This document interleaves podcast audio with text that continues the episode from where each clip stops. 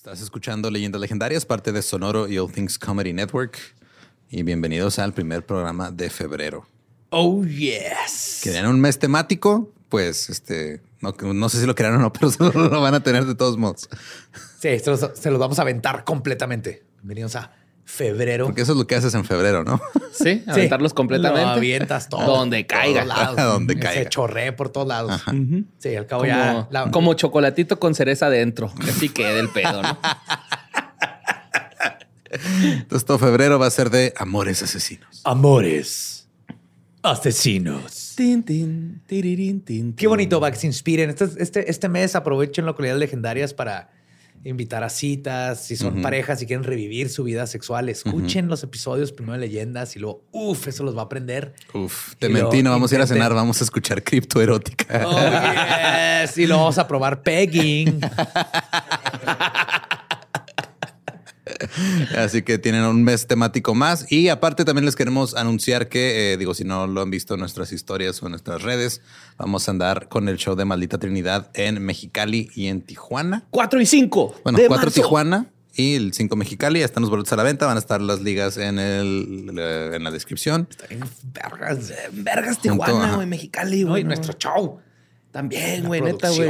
Se van a todo, cagar ajá. Tijuana y Mexicali. Estamos neta. calentando para lo que sigue, que va a ser el ya leyendas legendarias en vivo. Ajá. Y Eh, también todos llegamos. esos links que ya están a la venta están, digo, hasta ahorita nomás hay dos, pero los que ya están a la venta van a estar también aquí en la descripción para que vayan, compren su dinero y luego le regalen eso. De, Compren su dinero. Compren su dinero, chingado. Gasten su dinero en boletos Prácticamente compren su Sí, dinero. el dinero lo compras con tu cuerpo. Ajá. y tu tiempo. No, y tu tiempo. Ajá. Y luego en Este, Tijuana sí pueden cambiar dólares, ¿no? O sea, Ajá. sí. No, era. No, y mira, iba a decir otra cosa, pero ya valió verga. Deja de justificarlo. Ajá, ya nomás. Porque O sea, nomás lo que quería decir es que compren sus boletos y luego regálenselos a su pareja en San Valentín. Gran ¿Qué regalo de? San Valentín, güey. ¿eh? Qué mejor regalo necesitan más. Ahí van a ver comedia, una producción bien chida y quizás sea la última vez que vean a la Maldita Trinidad de esta manera. Quién sabe, no sabemos. No sabemos, pero son las últimas fechas. Ajá. De maldita Trinidad. Ajá. Así es. Hasta nuevo aviso. Así que los dejamos con el primer episodio de Amores Asesinos. We got a bunch of fries, of course, because when you're Mickey D's, you got to get fries. Delicious. Frank wanted to stay and, and hang out in the McDonald's play place. Um, yeah, it was fun in there. It was, I was like, no, that's for kids, Frank. then he what are you got doing? stuck You on the can't- slide, and we were like, Frank, we got to get back to set. we got back in time, guys. We got back in time. Oh yeah. McDonald's. Everyone has an order. Go get yours today. Ooh, ooh.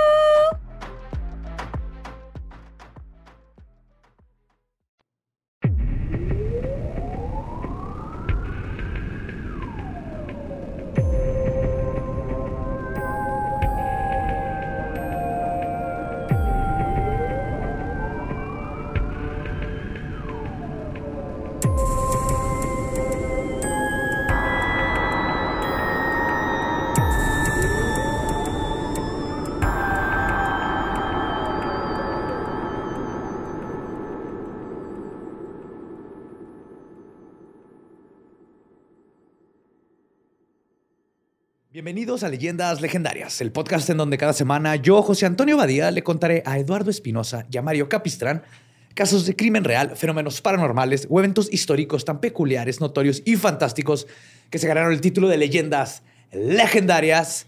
Feliz febrero. Oh yes. Y qué mejor que pasar este mes de la amistad con mis amiguitos Lolo y Borre, que siempre me acompañan estos miércoles. ¿Cómo están? ¿Qué onda? ¿Bien? ¿Todo chido? Ajá, aquí disfrutando la amistad. Eh, feliz día del amor y la amistad. Yay. Sí, y Feliz justo- mes del amor y la amistad. ajá. Ajá. Todavía no es el día. Pero es todo el mes y para celebrar eso, todo este mes lo vamos a dedicar a el amor, parejas y parejas que asesinan. Yeah. Básicamente. Wow. Yes. Cómo el amor te puede unir para hacer cosas maravillosas o cosas A terroríficas. huevo, un especial de Bonnie Clyde, güey. Pues bueno, ¿están listos? Sí, señor. La mayor crisis financiera del siglo XX ocurrió en el año de 1929, cuando ocurrió la Gran Depresión.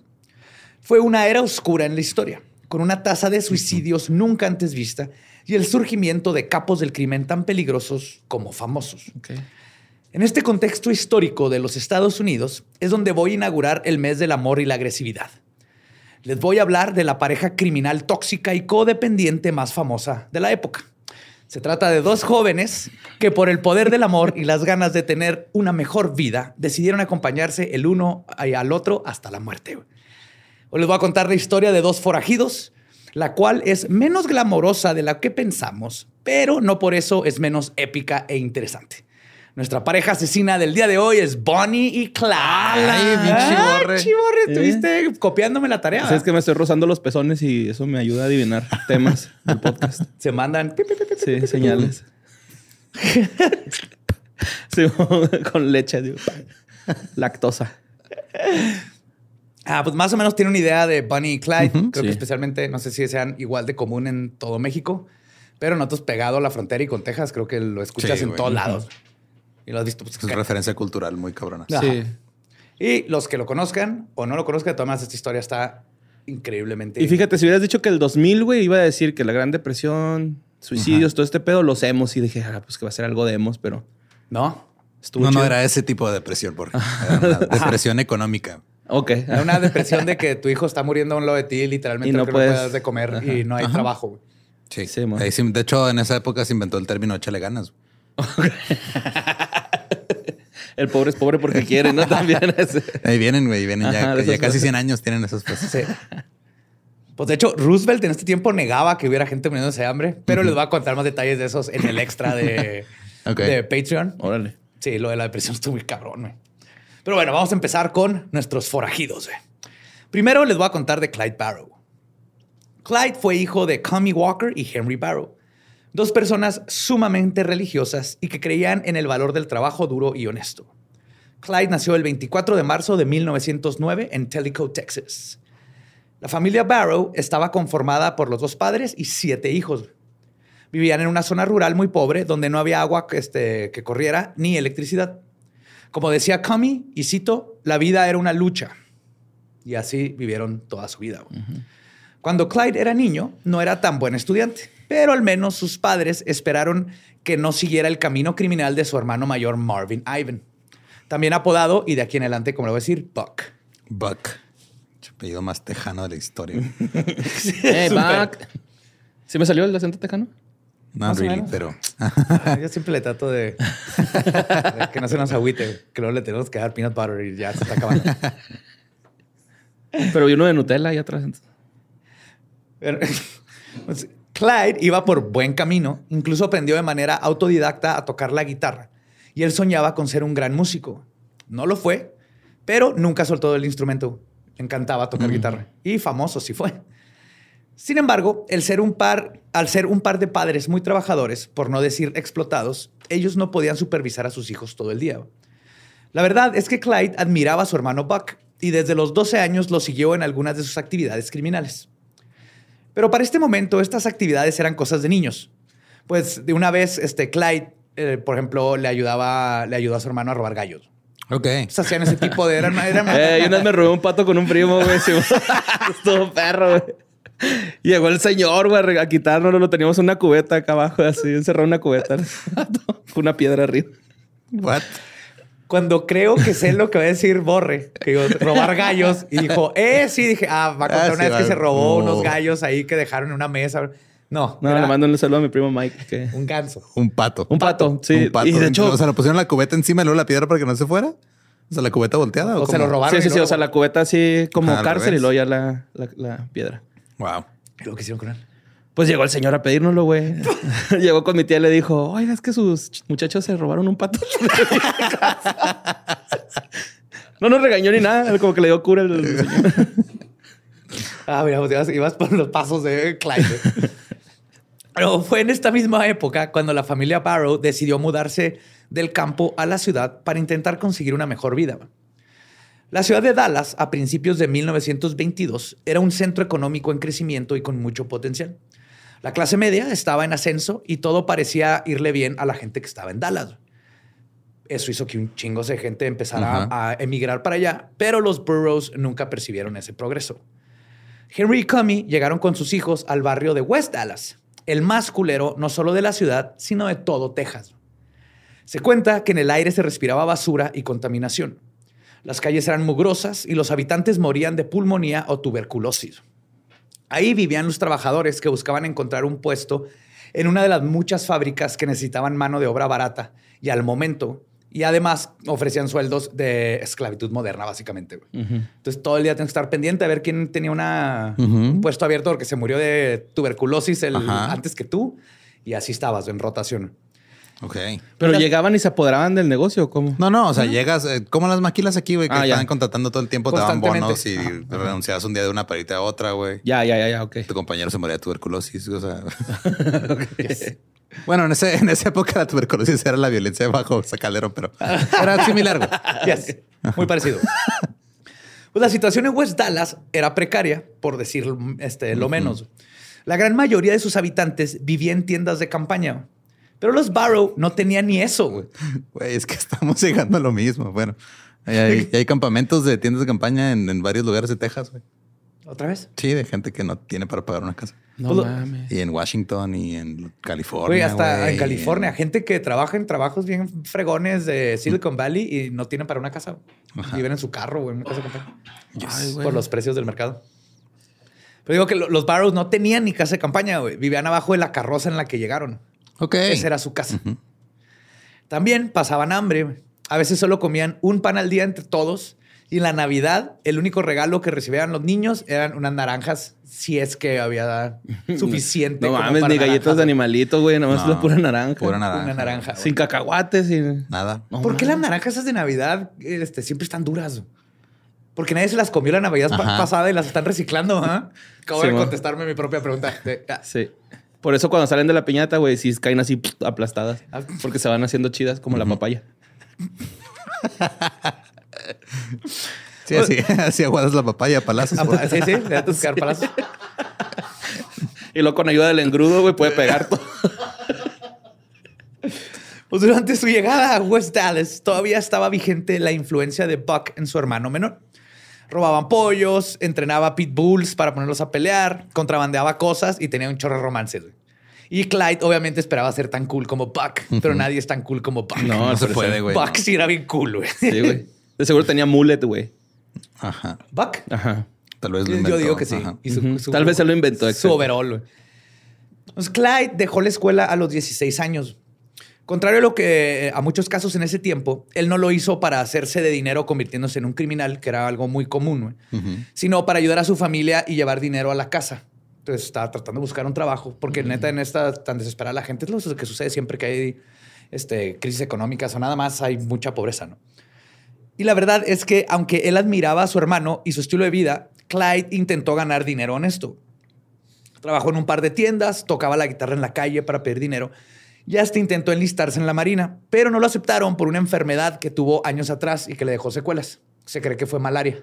Ok. Ah, caray. Sí, le hicieron un examen y dijeron, no, tienes este, hay pedos, entonces no vas a entrar. De hecho, Clyde estaba tan emocionado por enlistarse que se tatuó en el brazo las letras USN Oh, no. antes de que lo aceptaran. Y, eso de tatuarse lo pendejo fue algo que era como siempre. parte de. Clyde, güey. Creo que habla mucho eso. un, güey de los Mara que no me van a aceptar así en la cara, güey, el MS-13, güey. Pero por favor. Por favor, Anel, regáleme esas dos décimas que me faltaron en, en- en- en química y cocaína. Le güey. juro que estudié. Arma hechiza y cocaína. ¿Qué clase de Hogwarts es ese? Uno muy violento. Ay, la bestia. Pero a- al final de Güey, en cuentas, Hogwarts querían matar a los estudiantes en todo momento. ¿Cómo que hay uno más violento, güey? Bueno, este es Sí, sin feria. había un güeyes de pinche- repente tenían banquetes chidas, güey. Había un pinche troll en el baño. güey. O sea, aquí en Juárez, si hay una cascabel, una víbora cascabel en la universidad que sucede, la que construyeron punta la chingada, que no sirve Sí. para nada, Sí, man. va a ir alguien a encargarse. En Hogwarts había un troll. Y, Nomás dejaron- decían, y nomás se- dijeron, no, se- se- se- no vayan al baño. Aguas, hay un troll. Sí. Cuidado. Aguántense las ganas de mear, güey. O ve al otro baño. Está muy mexa cómo, re- cómo re- solucionaban las cosas en Hogwarts. No de poner letrero de no pasar. Sí. Hay un basilisco ahí atrás.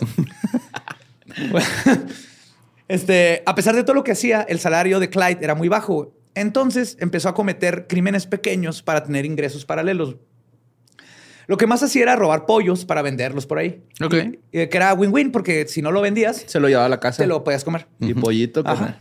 En una ocasión lo atrapó un policía por esto. Pero las cárceles estaban tan abarrotadas de tanta gente que tenía que robar para sobrevivir que mejor lo dejaron ir. O sea, no vale la pena por un pollo. Tenemos ya 20 vatos que le hicieron lo mismo. Entonces, a sus 17 años, su vida se mejoró cuando conoció a su primer amor, Eleanor B. Williams. Clyde era, por decirlo de una manera, un adolescente apasionado. Obviamente, toda esta historia viene de eso. güey. Se tatuó que iba a entrar a la marina. Entonces, ese es el mindset de Clyde. Entonces, él se enamoró en dos segundos de ella. güey.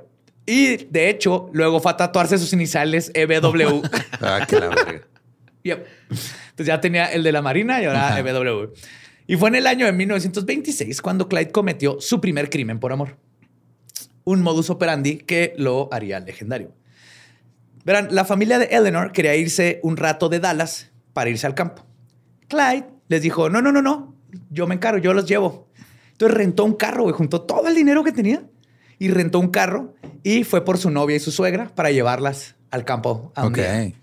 El problema fue que esa sencilla muestra de amor se desmoronó porque Clyde nunca le dijo a la agencia de autos que iba a salir de la ciudad Ok. y se le pasó aparte el tiempo para regresarlo, entonces mandaron buscarlo, güey. Fuck. Así que fue arrestado y se lo llevaron unos policías y tuvo que dejar a su novia y su suegra a mitad de la carretera. güey. No mames. Tiene que ser la peor cita en. Oye, para vida, este güey. tiempo ya no viven abajo de su carreta, ¿ah? O sea, No, todavía. Todavía. mames, ajá. ¿Por qué no compró unos palets, güey, de perdida, güey, para hacerse un No, pero no iba en la carretera, pues por eso rentó un carro bonito. güey. Se le olvidó regresarlo. Había escasez de pallets, güey, porque todos estaban ahí. Quemándolos para- ajá, Quemándolos para, vi- para Sí. O haciéndose novias de pallets. Ok.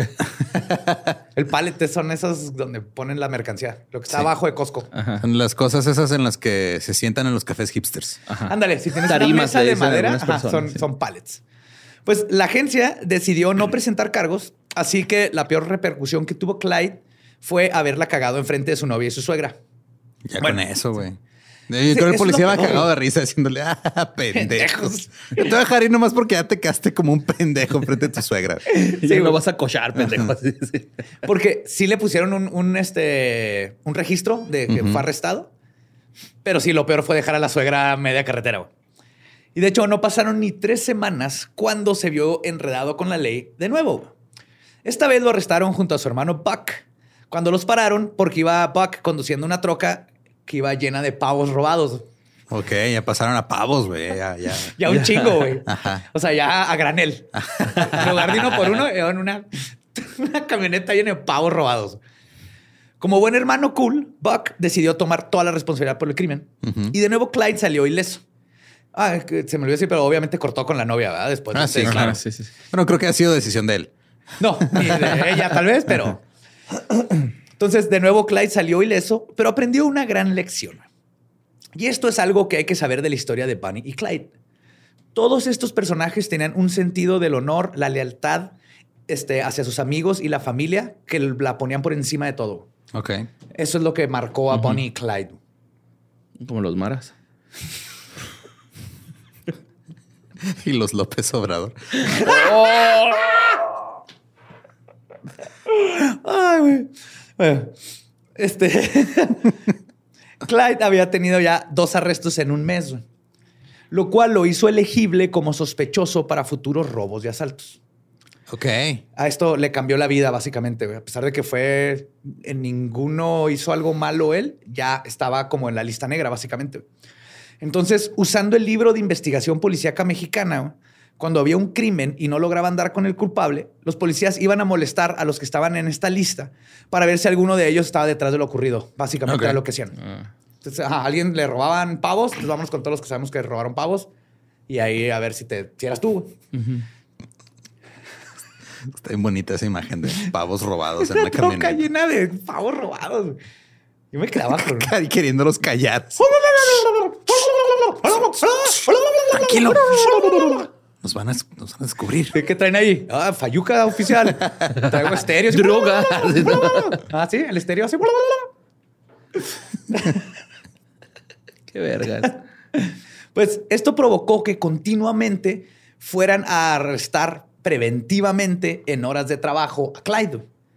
Debido a esto, Clyde perdió muchos trabajos y su estabilidad económica se vio aún más comprometida. Esto no solo lo forzó a iniciarse todavía más en la criminalidad para sustentarse a él y a su familia, sino que también generó en el joven un profundo odio hacia las autoridades, entendiblemente, güey. A huevo. ¿Qué será? ¿Sí? Entonces él estaba en el jale, llegaba la chota y, eh, Clyde, ven, se robaron un carro, fuiste tú. Entonces, Y Clyde decía, "No mames, no fui yo, güey". No fue él, ajá. Clyde. Pues- ¿Y los pavos no te acuerdas? Si fuiste tú el del carro, güey. No, fue mi carnal, güey. Acuérdate los pavos, güey. Fuiste tú, güey. Sí. Aquí No, traemos uno de testigo. ¿Fue Clyde? Dijo que sí, Dijo que sí. Pues de hecho, justo lo que empezó a hacer Clyde para, para tener lana era robar autos. Un crimen que sería su mayor fuerte de ese momento en adelante. Ya verán por qué. Una vez llegó un empresario y le pidió un chingo de autos, ¿no? Y tenían más 24 horas para entregarlos. Ay, güey. La práctica hizo al maestro. Se llamaba Eleanor por el carro por eso, ¿no? Por su exnovia. Y lo más importante es familia. Sí. Güey, Fast and Furious es Nadie está hablando de Gone in 60 Seconds, pero... ¡Ah, sí es cierto! Yo estaba, tenía la duda, fíjate. Era ajá. eso Sí es cierto, Eleanor es el Shelby. Ajá, es el Mustang. Pero bueno, la práctica hizo al maestro. güey. Desde joven podía robar un auto en tan solo unos segundos. Y lo más importante. y lo más importante. A partir de ahora me voy a imaginar a Clyde como Nicolas Cage, pero... Yo no me lo dejaba manejar como Woody Harrelson, güey. De hecho, ¿a Killers. quién se parece más? ¿A quién? A Spider-Man. ¿Tom Holland? ¿Cuál de los Tom tres? Holland. ¿A Tom A Tom Holland? Holland. ¿Ahora? Uh, uh, Tom Holland, si Tom Holland pareciera de 30 años porque tiene trabajando desde los 8, güey. Ok. Ok. Ajá. Pero lo ves, tiene como ese tipo de carita de los ojitos, así como de, de este topollillo. Ok. Ajá. Tom Holland si saliera en Euforia. Sí. Va. Tom Holland si hubiera crecido en la depresión. Ok. Anyway, se convirtió además en un conductor espectacular. Era un chingonzote para manejar. Baby Drive. Baby Algo Driver. que Ajá. también ajá, le iba a servir un chingo en su futura carrera criminal. O sea, era la combinación perfecta Mm. del getaway driver. Clyde aspiraba a lo mejor, perdón, a lo mismo que un joven de su edad. Quería brindarle más dinero a su familia, quería tener citas con chicas, vivir experiencias y soñaba con poder vestirse bien. Le encantaba tener ropa chida. Tacuche. Y aquí es cuando ocurre la Gran Depresión. O sea, de por sí ya estaban jodidos. No mames. Y cae la Gran Depresión Todavía más. que fue ca- ajá, causada por la caída de la bolsa. Millones de personas perdieron su trabajo y la estabilidad de las familias en todo el país se fue por los suelos. Y es muy importante conocer el contexto de este tiempo, ya que fue aquí donde se fraguaron muchas de las figuras icónicas del crimen de los Estados Unidos, como John Dillinger, Pretty Boy Floyd, Al Capone y por supuesto Bonnie y Clyde. Para que se den una idea, va a ser un resumencito, pero es bien importante, de la Gran Depresión. Entre 1929 y 1933, el mercado perdió el 90% de su valor. 11 mil bancos quebraron, llevándose los ahorros de cientos y de miles de personas. Aunado a esto, uno de, ca- de cada cuatro personas estaba desempleado. No porque no quisieran trabajar, sino porque más de 300 mil empresas cerraron y simplemente no había en qué trabajar. Yo pensé que porque no le echaban ganas. Ajá. sí. Pues esto hizo que la gente no pudiera pagar su hipoteca y entonces ahora cientos de miles de personas fueron desalojadas de sus casas. Y para agregar insultos a la herida, no había alcohol porque estaban en efecto la prohibición. güey. Ajá. Se juntó todo, güey. Todo, todo. Y pues claro que es el caldo perfecto para que los criminales no hay dinero. Uy, caldo, ni eso tenían para no, comer. no. De Pero piedra. Si no tienes cómo sacar dinero, pues, tener que robar o así, muchas veces era una necesidad. Y luego está la prohibición. Entonces, vender alcohol es una forma bien fácil de hacer dinero. Sí, güey. La gente tenía que formarse para ver si les tocaba un pedazo de pan, güey, literal. Sí, suena mucho México, güey. Las Eso. breadlines. Ajá. Los breadlines. También hacían unos donde metían pennies. Eran cartas de estas como de piramidales. Simón. Y le echabas un penny y había nombres y quitabas tu nombre. Entonces te iban a ir llegando pennies. Órale. Pero los hicieron tranzas alrededor de ese pedo. Sí, era como una, era como una especie de tanda muy rara, güey. Una tanda por correo. Organizada por la SECRE. Pero el lado, el lado positivo de la historia es que Clyde y su familia eran tan pobres que Ya ni siquiera acostumbrados. no se dieron cuenta que había crisis económica. güey. Wow. Literal, para ellos no cambió el mundo. güey. Ajá. Para nada. Y conociendo el contexto en el que nos encontramos, es fácil ver cómo es que Clyde eventualmente abandonaría todo intento de hacer dinero este, y cayera en las tentaciones del crimen. Para 1930, su familia estaba preocupada porque su hermano Buck estaba en la cárcel y temían que Clyde terminara como él. Pero él no estaba dispuesto a dejar esa vida, pues el crimen le hizo probar por primera vez el poder y el poder podía comprar ropa bonita. Sí, claro. Oye, güey, ¿y el carnal estaba por lo de los pavos en la cárcel o...? Por otros crímenes. Ah, ok.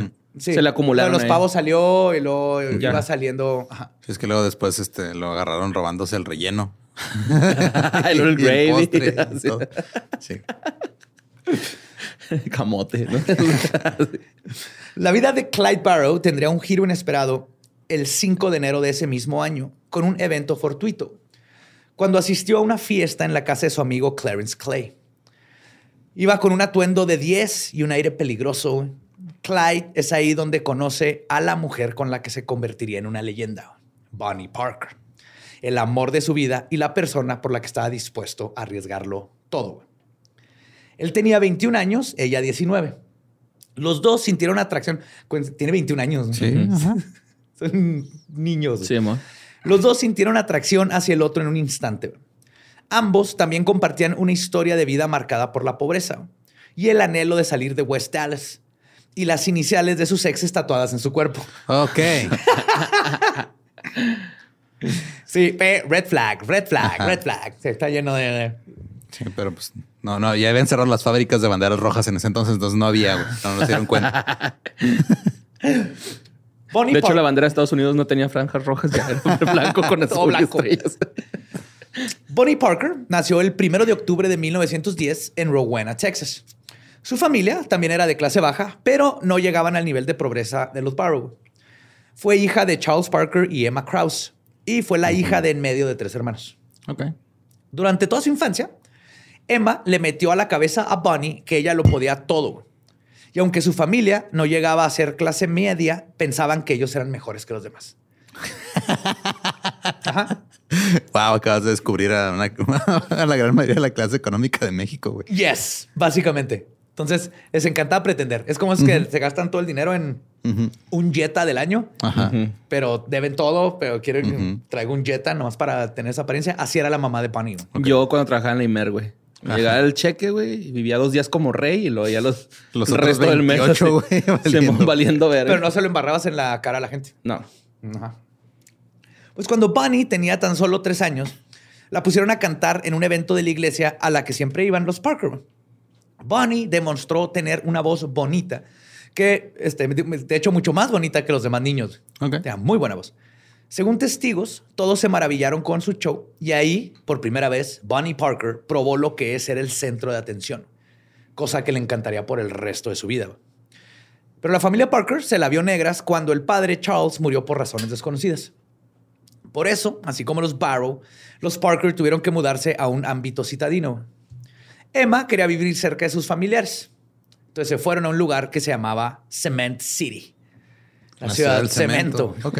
Que estaba muy cerca de West Dallas. Ahí te voy. Y era básicamente otro barrio bajo en inhóspito lleno de basura. Ok. Era la, la contraparte Ajá. de West Dallas. Aún así, Emma Parker siempre se aferró a la idea de que su familia era de mejor clase que las demás. No mames, era Doña Florinda, güey. Ah, yes. Yes. Por esta actitud de su madre, Bonnie creció como una niña muy, muy desmadrosa, perdón. Estaba acostumbrada a hacer lo que quería y hacía travesuras como provocar pequeños incendios y asaltar la cava de su padre, porque era alcohólica desde muy chica. Ok. Oh. Pero pues era prohibido, ¿no?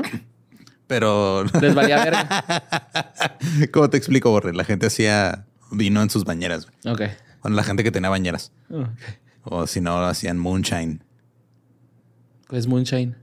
¿No sé qué es Bajo la moonshine? luz de la luna, en lugares así, este, lejos, hacían pinche alcohol de grano. así. Alcohol de grano, de papa, de lo que fuera. güey. Sí, como en cárcel. Sí, ajá, básicamente. Y le dicen mucha injusto porque lo hacían por lo general de noche Ya, ya, para ya. que no se viera el humo Mm. y no los arrestaron. Todo el mundo hacía moonshine. Y estaba bien cabrón, lo he probado y uh, Sí, güey, sí te desmadra. casi es alcohol etílico, básicamente. Pero cuando Bonnie llega a la pubertad, se aficionó a vestirse bien, usar maquillaje y tener novios. Todas las adolescentes de la década de los 20 anhelaban parecerse a las glamorosas estrellas del cine mudo. Y Bonnie no era la excepción.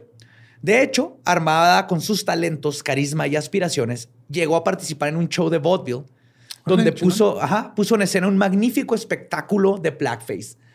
Nice. Muy de la época, muy, Sí. te- ajá. Wow. muy Texas en los 20. ¿O Totalmente. TV Azteca en la actualidad?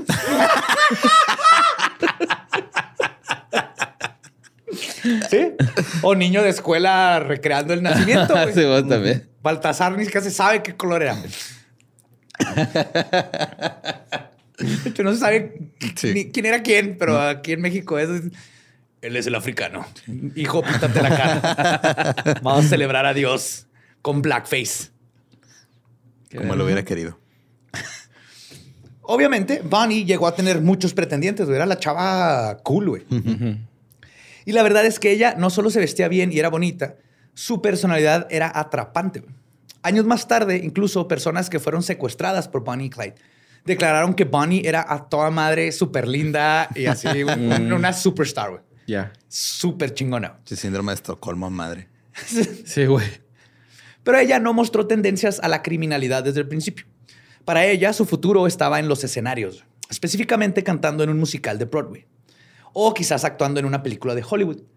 Pero por supuesto que ningún cazatalento se iba a presentar en los barrios bajos de Dallas, por lo que todos sus deseos siempre se quedaron como fantasías. Pero además de talentos- talentosa, Bunny era una estudiante excepcional. Sacaba 10 en todo e incluso ganó un concurso de deletreo, el Spelling Bee, que fue la- el orgullo de su madre de Emma. güey. Pero la verdad es que ni siendo muy inteligente, ni echándole ganas, ni estando bonita, Bonnie Parker iba a tener más oportunidades profesionales. No. La gente que vivía en West Dallas o Cement City simplemente no salía de ahí. No güey. salía, No, no había forma Era una de salir. trampa. Ay, la meritocracia. Si hubiera Instagram, si hubiera salido. Tal Sí, vez, no sí, sabemos. probablemente. Pues la- las opciones de Bonnie estaban reducidas al mínimo, sin posibilidades de tener, Como sus ingresos. sin posibilidades de tener una carrera y mucho menos de ser una estrella del showbiz. Lo único que podía hacer era casarse con un buen hombre. Y ese hombre llegó cuando ella tenía 15 años. Bonnie se casó con Roy Thornton. Un a los 15 a en los Texas. 15. Ya estaba muy grande, güey. Sí, en el- tuvo suerte, güey. tuvo estaba quedando ya, se que alguien la quisiera agarrar a esa edad ya. Ya. Esa edad ya se le está yendo el tren. Pues Roy Thornton, un chico de prepa apuesto y con buen gusto a la hora de vestir. Que luego, luego hizo clic con Bonnie. Con Bonnie. Que más que nada, pues Bonnie tenía 15 años, güey. No es como que podía este, saber muy bien lo que le Sí, convenía. nomás llega a hablar de géneros de música ya con eso. Tocar Wonderwall en la guitarra.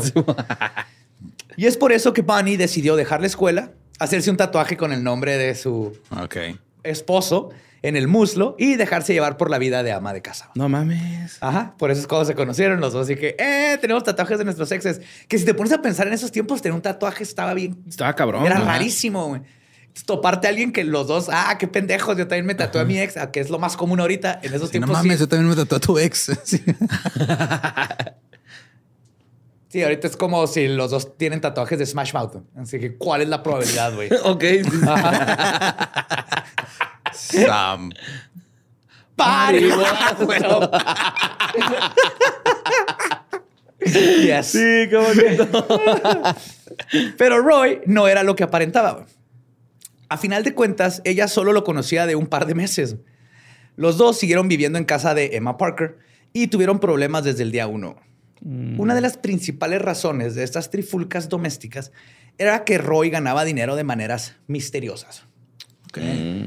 Aún así, el primer año de casada, Bonnie eh, le echó todas las ganas, era así como que, pues ni pedo, de aquí soy. Quería tener un bebé, pero nunca pudo. Y según contaron familiares, este, ella era estéril. La verdad no se sabe, pero se sabe que nunca tuvo hijos. Luego, en agosto de 1927, Roy se desapareció durante 10 días. Cuando regresó, no dio explicaciones y gradualmente se volvió alcohólico y abusivo.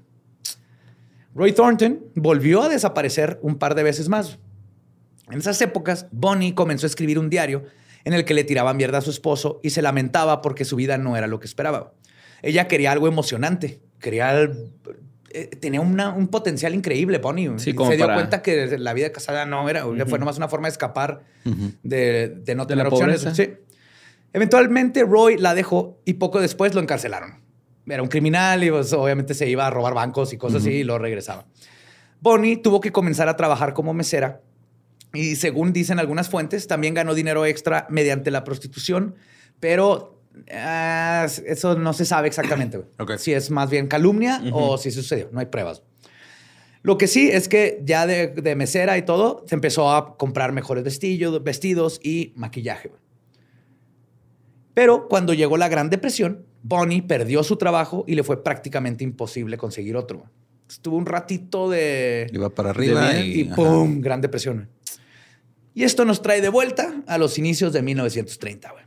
Bonnie estaba en su peor momento, sin trabajo, sin esposo, sin futuro. Y esa era su situación cuando asistió a una fiesta en casa de Clarence Clay el 5 de enero de ese año. Cuando conoció a Clyde Barrow, sabía que era el momento que había estado esperando toda su vida. Clyde, a los ojos de Bonnie, era un chico elegante, con un poder de decisión que a ella le gustaba, tenía un buen auto y más que nada era una persona que prometía darle lo que quería más que otra cosa, una vida no aburrida. Bonnie, a los ojos de Clyde, era una mujer hermosa, adorable e inteligente y lista para la aventura. Y ese día fue el que inició su relación codependiente, la cual derivó una decena de robos, cientos de horas en la carretera, miles de desgracias y unos cuantos muertos regados durante los años, pero fue épica. Su primer mes de noviazgo fue una luna de miel. Clyde tenía que robar aún más, poquito más de lo normal, güey, para costearse las citas y regalos, por lo que se dedicó a hacer lo que mejor hacía, robar autos. Robar autos. De hecho, él traía un Ford bien chingonzote, güey. Le encantaban los Ford, güey. ¿Y un jersey amarillo?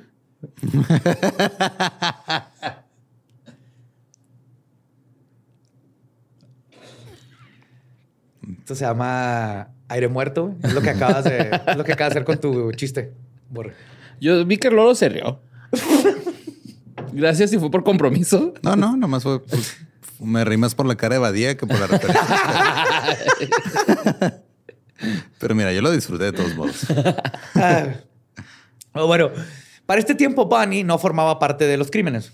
Todo apunta a que no sabía exactamente lo que hacía Clyde. Pero lo más importante es que no le importaba. Y esperaba siempre pacientemente a Clyde cuando él decía que tenía que salir de la ciudad por unos cuantos días a trabajar. Y luego regresaba con regalos y cosas y estaba encantado. Los dos llevaban muy poco tiempo de relación cuando el viejo estigma de Clyde regresó para atormentarlo. Cagarla con la suegra. Oh. Una noche, Emma dejó a Clyde dormir en el sillón de la casa después de un evento familiar porque se hizo noche, güey, para que no se regresara. Entonces, a la mañana siguiente, Se pedorrió. Se mío. Sí, algo así, en ¿verdad? ¿Sí? no. Emma y los demás de la casa fueron despertados por un par de policías que llegaron a arrestar al joven Oh, bajo el ambiguo cargo de sospecha, güey. No había hecho, o sea, sí había hecho cosas, pero, Pero no, era lo que había hecho.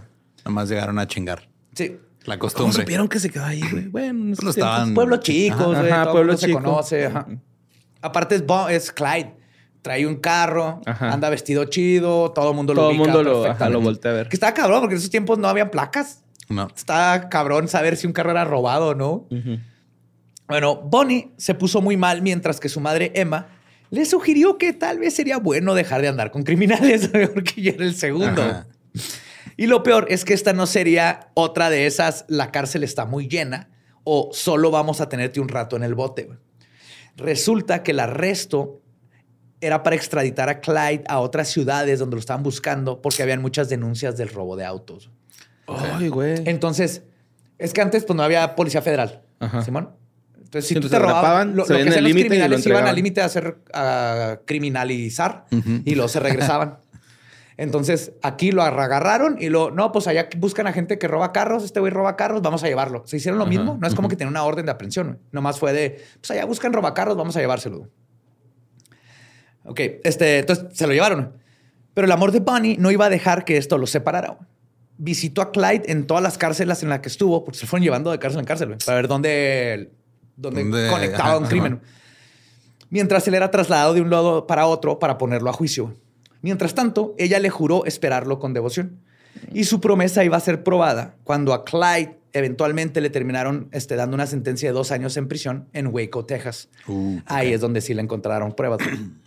El problema no era tanto estar en la cárcel de Waco, sino que de ahí pensaban transferirlo a la cárcel de máxima seguridad, donde los reos hacían trabajos de esclavitud y eran golpeados salvajemente por los guardias. Esta prisión Y a veces era juegan partidos de fútbol americano. contra los nazis. Esta notoria prisión era la East Ham Farm, la pesadilla de todo criminal.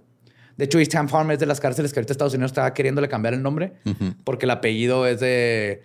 Era el plantío de, Ah, de- dueños de, esclavos. de esclavos que lo donaron y entonces pusieron su nombre a la cárcel. Motherfuckers.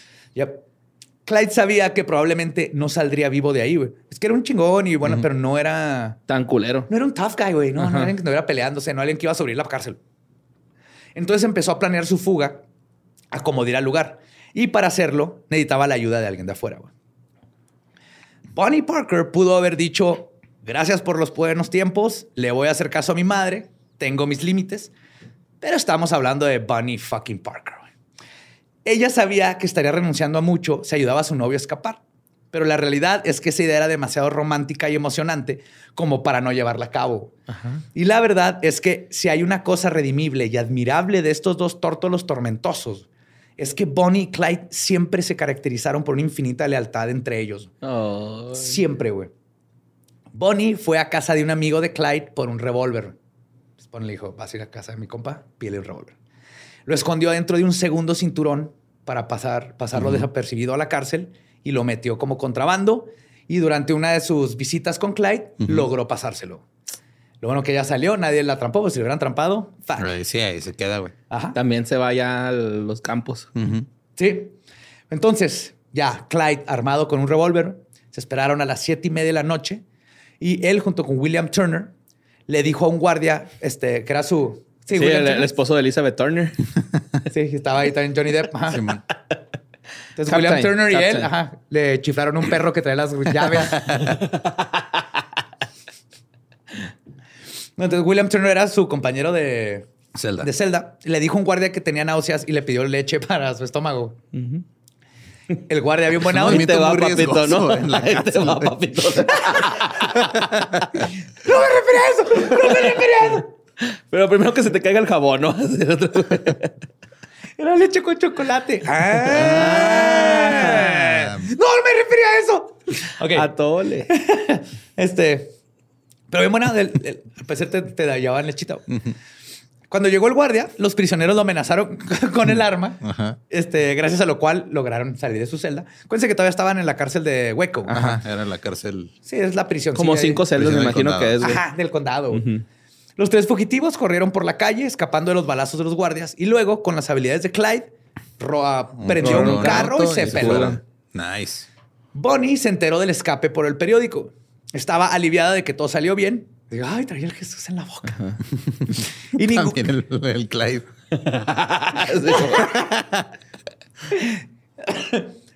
y ninguna sospecha. Ah, y también estaba contenta de que ninguna sospecha cayera sobre ella. Entonces esperó pacientemente a su amor. Él había prometido recogerla para así comenzar su nueva vida. Pero pasaron los días y Clyde no regresaba. Y no era porque no quisiera verla. Resulta que lo volvieron a agarrar No, pocos man. días después de la fuga.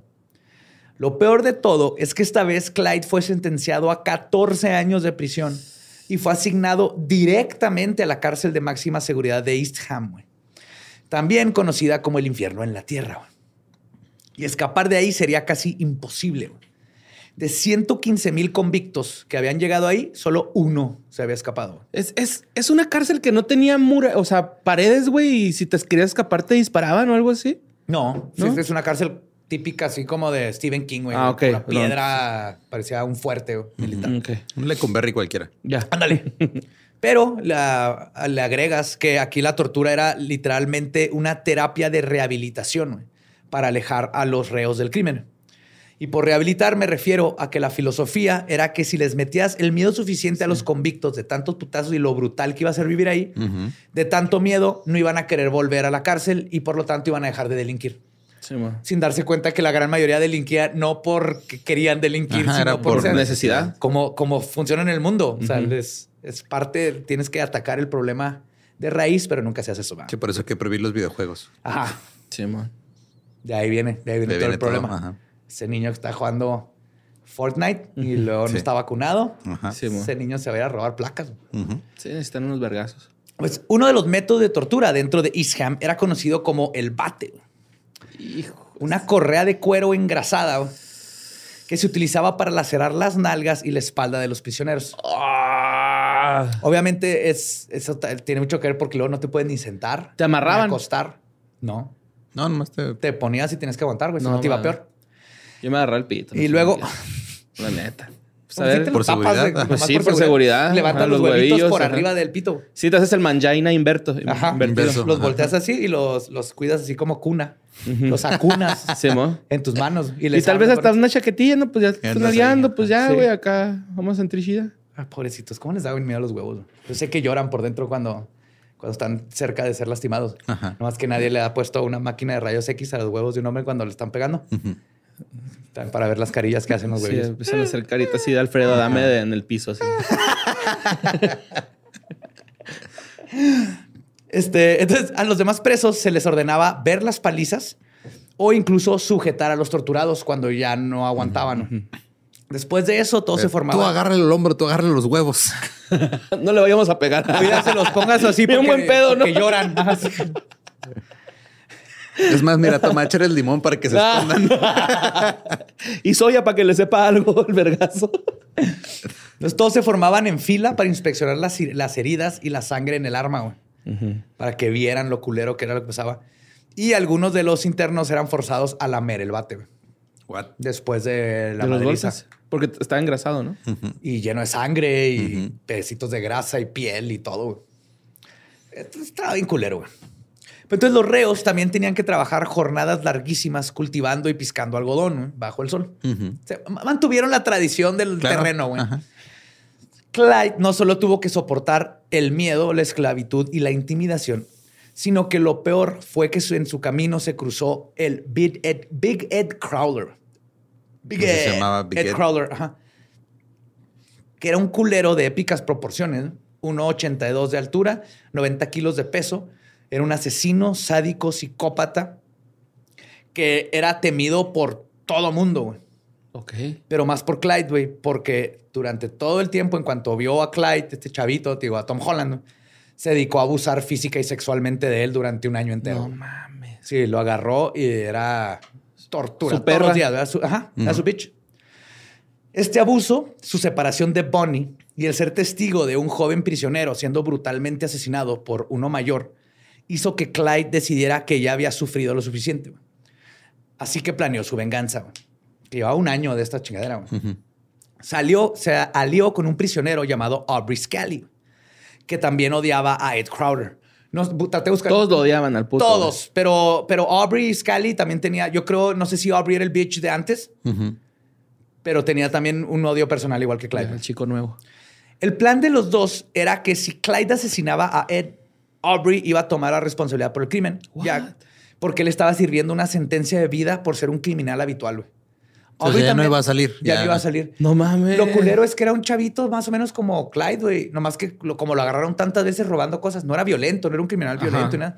Pero robó tantas veces, más bien lo atraparon tantas veces, que dijeron, tú ya no vuelves a salir nunca. Sí, mon, ya, hasta pues, que ¿Para qué te andamos persiguiendo todos los días, güey? ¿no? Yes. Y entonces el Aubrey no tenía nada que perder. Lo que sí le dijo a Clyde es, güey, si te ayudo, yo me echo la culpa, pero tú lo haces solo, eh, güey. Y le sacas los ojos para que. Yo no que me lo voy marca. a... Yo no me voy a jugar. No, más bien le dijo, es que, es que Ed es un hijo de la chingada, güey. O sea, imagínate, ir- era Imagínate casi el doble que, de que- altura, que- güey. que sobreviva, güey. Sí, es como darnos un tiro con Clyde- el Sam, ¿no? Sí, Ándale. Clyde medía como unos 68 más o menos. O sea, estaba un poquito más chaparro que yo. Y más o menos de mi... o sea, Sí, yo mido no- unos 60. Contra un güey de no, un yo- 82, asesino comprobado y entrenado. Iba a estar difícil. Iba a estar Sí, sí difícil. le sacaba unos 20 centímetros. Sí, sí. Aparentemente muy seguido y en contra de su voluntad, pero le saca. y ese no envaselinaba, envaselinaba el pedo. Ay. Pero pues, Clyde se la tuvo que jugar, güey. No había forma de confiar en él más que la palabra. Pero dijeron, Clyde dijo, Simón, ya no aguanto, let's do this. Entonces, el 29 de octubre de 1931, Clyde entró al baño esperando a que, o sea, estaban todos dormidos en la noche. Se levantó y se metió al baño esperando que Ed Crawler lo siguiera para los 20 Sí, centímetros, pues. para platicar de los 20 centímetros. Y su primera parte del plan funcionó, güey. O sea, luego, luego el pinche Big Ed lo siguió, güey. Acto seguido, Clyde sacó un tubo que había sacado de cuando estaban afuera trabajando y se lo guardó en el pantalón y lo sacó de la pierna del pantalón y le dio un putazote a Ed fracturándole el cráneo. Ed no murió al momento, pero en eso entró Aubrey Scally, que estaba pendiente de todo y entró al baño y terminó el trabajo apuñalando a Crowder con una navaja hechiza, con un este, shank, y luego se cortó a él mismo en, el, en las costillas. Para, ah, es que también me Está- atacó. Ajá. Claro.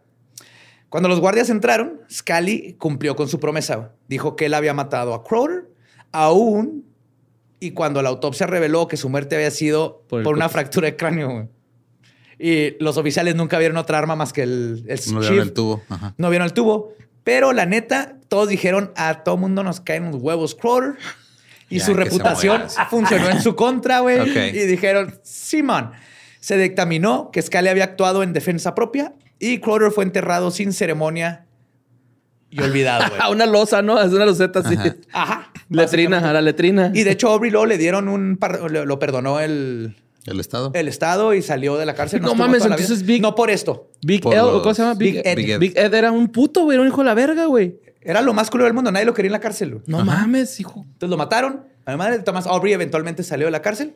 Y aquí Clyde había matado por primera vez, güey. comprobando que era un hombre que no tenía miedo de matar a alguien si se lo merecía o si lo ponían contra la pared. Ok. Que esto va a ser como la mentalidad de Clyde a la hora de tener que cruzar la línea. Y pues ya Clyde había resuelto uno de sus problemas. Pero aún le faltaba el otro problema, que eran los 13 años de condena que le faltaban Ajá. cumplir. Aparte de todo esto, Bonnie había dejado de escribirle y él asumió que lo había dejado por otro. No. Y no estaba equivocado. Y no era sorpresa. En todo su noviazgo habían estado más tiempo separados que juntos.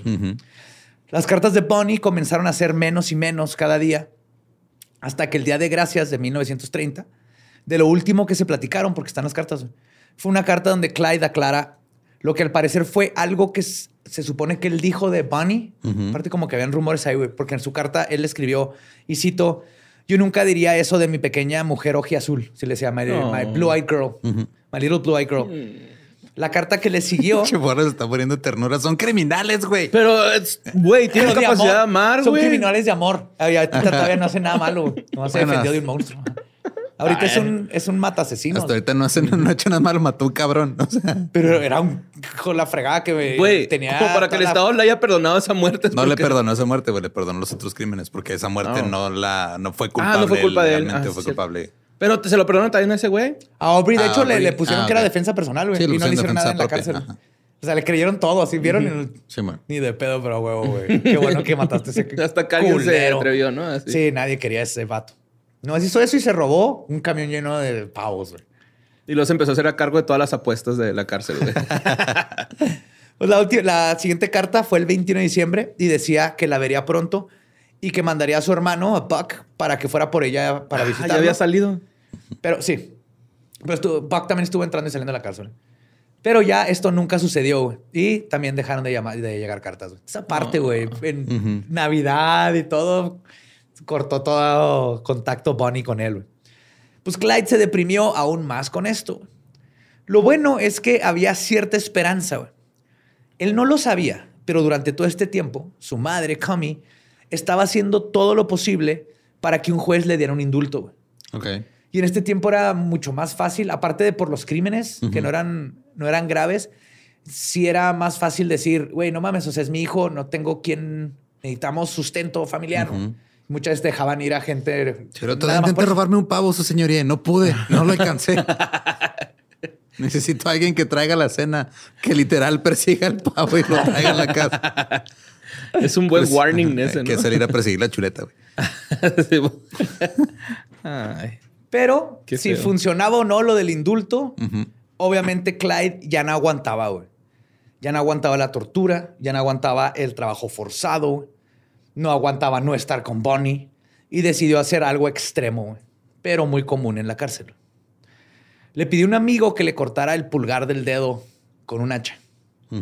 Esto para que por lo menos tener un break de piscar algodón y de que te golpearan por estarte recuperando en la enfermería.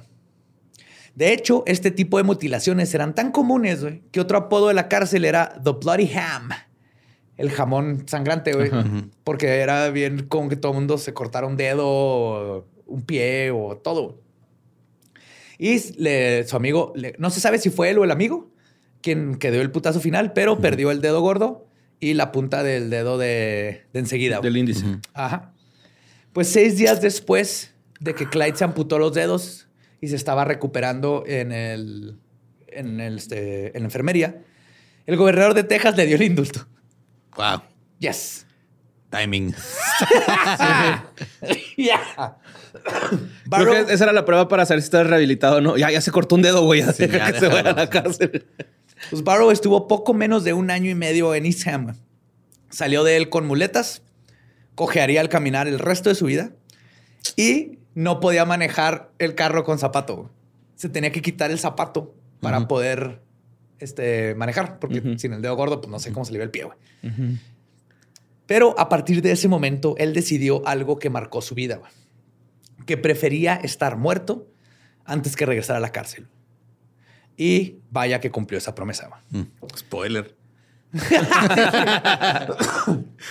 Sí, por si no saben, todas las personas que estoy hablando están muertas. ¿Qué? ¿Me estás diciendo que alguien que nació en qué? 1894, ¿no? Yes. ¿No sobrevivió hasta ahorita? 1909. Ok.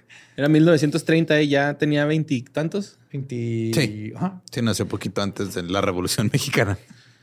¡Wow! Sí, es cierto. Me encanta cu- cuando te está, veo en contexto así la historia. Sí. What the fuck, sí es cierto, Como cuando están las pirámides de Egipto, habían mamuts. Ajá. Eso está en cabrón.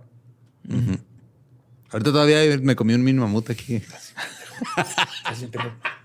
Estás bien pendejo. Yo sí ¿Saben me reí de se tu chiste, ¿cómo se, llama, ¿Cómo se llama la señora alcohólica del Palacio Nacional, güey? La viejita. ¿Y Cela Vega? Sí, que trae un mamut siempre, güey. Cela Vega ya se murió. No, pues No, una y es una viejita actriz. que el- Ah. Salió un video así con trae un termo lleno de pisto y trae un mamut. Siempre trae pieles de mamut, güey. Estoy seguro que cazó en sus tiempos porque está como súper antigua, güey. Ay, güey, no sé quién es, güey. Debería estar en el Museo de Antropología, güey, para... pero trae siempre sus mamuts. Vean, Los neandertales. es una tipa, una señora de pelo blanco cortito. Bueno.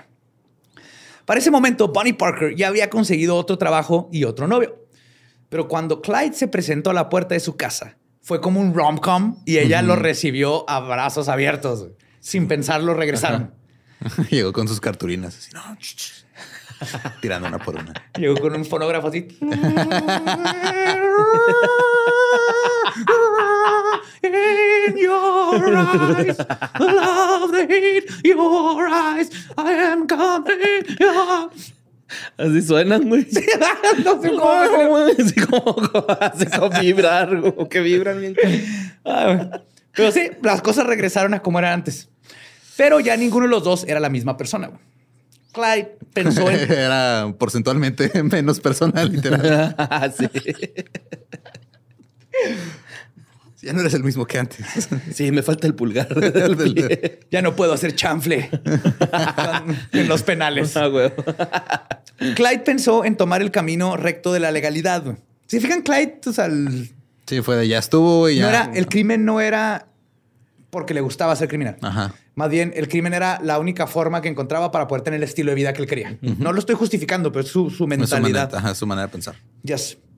Pero su objetivo se vio truncado porque todo el tiempo lo seguían arrestando por puras sospechas. Ujú. Quién sabe si hubieran dejado de hostigarlo, hubiera sido otra historia, pero no fue, güey. La policía cagándola. Su llamado para volver al crimen llegó cuando lo contactó Ralph Fultz, su mejor amigo y compañero de Eastham Farm, que ya había salido. Ok. En el pasado, los dos se habían prometido liberar a todos los reos de ese infierno, güey. Ah, qué verga. Cuando estaban en la cárcel, de eso hablaban, güey. Nos vamos a fugar de aquí, güey. Y luego vamos a regresar. Regresar por y tenían todo un plan de cómo matar a los guardias y abrir las puertas y soltar a todos porque era un infierno. güey. Y así como Clyde, había mucha gente que estaba ahí por robar pavos. Ajá. Ajá, por, no sé, robarse la llanta de un carro para poderle dar comer a sus seis hijos. O sea, sí había mucha injusticia. Pero este sería, de hecho, un acto casi imposible, pero los motivó esto durante meses. güey. Sí fue algo que tomaron en serio aún ya, ya que salieron. Y así se formó la primera pandilla de Clyde Barrow, güey, conformada por él, Ralph Fultz, Raymond Hamilton y Bonnie Parker. Ella ahorita no estaba contemplada para participar en los crímenes, pero Clyde no quería volverse a apartar de ella. Entonces, Más bien era como que, vente, pero tú Allá segura, ¿no? Ajá. Ella aceptó de inmediato. Le dijo a su mamá que había encontrado trabajo en otra ciudad y se escapó con el novio. Ah, Nice. huevo. Lo que más quería Bunny en el mundo eran emociones fuertes. Clyde quería ser el jefe y no seguir órdenes. Los dos pensaron que la vida de criminales sería glamorosa y excitante. Y más que criminales eran como forasteros, outlaws, gente que vive fuera de la ley, como piratas. Sí. Vaqueros. Ajá. Pero sus primeras semanas de crimen fueron un desastre total. La pandilla del lago Dallas, así se pusieron, The Lake Dallas Gang. Es que ya en esos tiempos, igual que ahorita, todas las pandillas tenían nombre. Ajá. A huevo, tienes que tener nombre. Es lo primero que haces. Primero lo que hace una pandilla es se junta. De hecho, Se junta, se junta a establecer su branding y luego ya. Y luego ya Ahí está en WA, güey, ¿no? Fueron bien exitosos. No puedes, no puedes pandillerear si no tienes nombre. Ajá. Ajá, necesitas, necesitas nombre, necesitas logo. La primer... este, Apodos. La primer junta de la Mara debe haber estado intensa, güey. Estaba chida, ¿no, güey? Ajá. Sí. ¿Cómo nos vamos a poner? Yo tengo una propuesta, los Papaya Power. No. Es que yo le traigo parece? tatuado en la cara un M. Una ¿Qué fue M una primero, S. el, el branding o el tatuaje? Ajá, sí, como este Clyde con su tatuaje de la Navy. Porque le damos Mara. Traigo ese tatuaje y se aguanta, cabrón. Soy líder. Se soy bien- Saben que soy ex. bien fan de la, de la actriz que hizo Matilda de niña. Y aparte soy ecológico y las truchas es un animal que tenemos que salvar porque son la base alimenticia de osos y muchos otros animales. Sí, pues son salvatruchas, ¿no? Sí, no sé, güey, pero estoy en verga, güey. Estoy en verga. bueno. Pues la pandilla Lake Dallas güey, planeó muchos robos este, a tiendas, pero la realidad es que Clyde era muy pendejo para esto, güey. No era su thing, güey. Lo suyo era, lo- era robar autos. Eh, el único que tenía más aptitudes como asaltante era Raymond Hamilton. Muchos de sus robos terminaron con el descubrimiento de que la caja fuerte estaba vacía. Les pasaba cada ratito, güey. No, no. Los Llegaban, cero. Es que sí estás también, o sea, digo, todavía se está, está apenas recuperándose la economía, güey. Llegas a, asaltar en la si saltar a la- ajá, de, güey, no tengo clientes, cabrón. Voy a formarme a la fila del pan y vienes a quitarme las migajas que guardo en la caja fuerte porque es lo único de valor que tengo. Pues otros, este, afortunadamente no los arrestaron y siguieron con sus intenciones de liberar a los presos de Eastham. Ellos seguían con este plan magnífico. Pero Raymond Hamilton no quería nada que ver con esa fuga estúpida que eh, no iba a funcionar. Entonces se fue. En otras instancias, Hamilton sería miembro de la pandilla de manera intermitente, a pesar del hecho que Clyde y Raymond siempre se odiaron. Touring member. Nomás de salir de gira con ellos. Era el bajista, güey, que llevaba nomás de giradías. El caso es que para acometer la hazaña, tuvieron que reclutar a más miembros para la pandilla y conseguir armas de mejor calibre y chalecos antibalas. Ya existía un tipo de chaleco antibalas en esos tiempos. Ok. Pendejos no eran. Eran pobres. Ese era el problema. Porque no podían nomás ir a comprar estas cosas. Güey, qué triste que eso aplique tanto ahorita, güey. No, Horrible, sí, es que eso pasa con la Ah. mayoría de los talentos y de las personas. sistema. Es culpa del sistema, yes. Bien cabrón. Entonces, Qué feo, güey. Juntaron lo que pudieron de los asaltitos de pennies en pennies, güey, y, y compraron un nuevo armamento y sus chalecos. Pero el que se los vendió los estafó durísimo. No, güey. y no y nada jalaba, güey. Nada jalaba. Las armas no funcionaban. Los chalecos no eran antibalas. Entonces eran chalecos nada más. Ajá. Sí, bueno. Eran chalecos Eran nada más. Ajá, sí. No eran antibalas. De hecho, eran chalecos. Ni chamarras, ni a chamarras balas. llegaban, güey. Porque no- le quitas el anti. Ajá, chaleco bala. Ajá. Era chaleco nada más. Pero ellos compraron chalecos antibala. Ujú. Y ahora nomás tenían chalecos, Pues ni modo. que es una camisa sin mangas. O sea, Entonces, estaban menos protegidos manga. que trayendo una camisa puesta. Ajá. Sí, sí. Aprendan algo antivacunas. La misma, güey. Ah. Pero entonces, por Bueno, eso. los pasaron que les pusieron cancino, ¿verdad? Héctor? Creían que les habían puesto una vacuna. Les pusieron pura agua. Pura agüita, Sí, güey. era agüita. Ay, güey, pues que... Agüita con mertiolate, güey. Era té de ardiera, me pareciera así. Pero bueno, por eso. Ya sé. Hirvieron paletitas simis, güey. Te inyectaban eso, güey. Pero por después de este gran. Este, perdieron todo su dinero, güey. No en, en armas y chalecos que no servían. Entonces la pandilla de tres que eran- Ujú. decidió comenzar desde el principio. Y entonces dijeron, ok, Vamos a sentarnos otra vez. Vamos, circle back. Let's circle back. Sí, sí. Vamos a tocar base. ¿Y qué les parece si mejor, antes de seguir robando, nos robamos armas, güey? Porque es lo que necesitamos. Ajá. No podemos robar dinero porque No tenemos armas, vamos a robar vamos armas. a robar primero. armas para. Yes. Eso fue pinche. Esa La junta que pudo haber sido un email, pero llegaron a eso. Esa junta que puede haber sido un telegrama. Un tweet de verdad, ¿no? Es una palomita. Pero el asalto que planearon salió mal. güey. Cuando escaparon, sonó la alarma de la tienda de armas y pronto todo el pueblo se enteró. Y Bonnie, Clyde y Ralph Fultz huyeron de- era- en un auto robado, pero se, le se les atascó en el lodo. Oh, Entonces se bajaron del carro, empezaron a correr, llegaron a un granjero que estaba ahí cerca, un granero, Granero. perdón, y se robaron dos mulas para continuar su vida. no seas mamón. No seas mamón. ¿Sabes lo difícil que es prender una mula, sí, güey? con güey. Sí, tienes que estar pateando todo el tiempo sus costillas, güey, para que avance, güey. Gran Pues Theft Rancho, güey. Sí, Red Dead Redemption. Y yo creo que la fantasía de clamor de Bonnie parecía estar un poco muerta Sí, y güey. enterrada. De hecho, se le está durmiendo a Rockstar en no hacer un juego de Bonnie Clyde, güey. Estaría épico, Sí. güey. Pero además, Bonnie no raja, güey. O sea, a pesar Ajá. de que les dispararon, se atascaron, se bajó llena de lodo. Ahí van huyendo en mulas, que no es la cosa más rápida del mundo. güey. No. Ahí van y Bonnie ahí estaba, güey. Y no iba a rajar nunca, güey. Imagínate si hubiera sido en Tijuana en una cebra, güey. Qué bonita escena, güey. Un burro pintado. Pues mientras intentaban escapar, fueron emboscados por un pelotón de policías. Más ahí andaban también los mismos granjeros y todo ayudando. güey.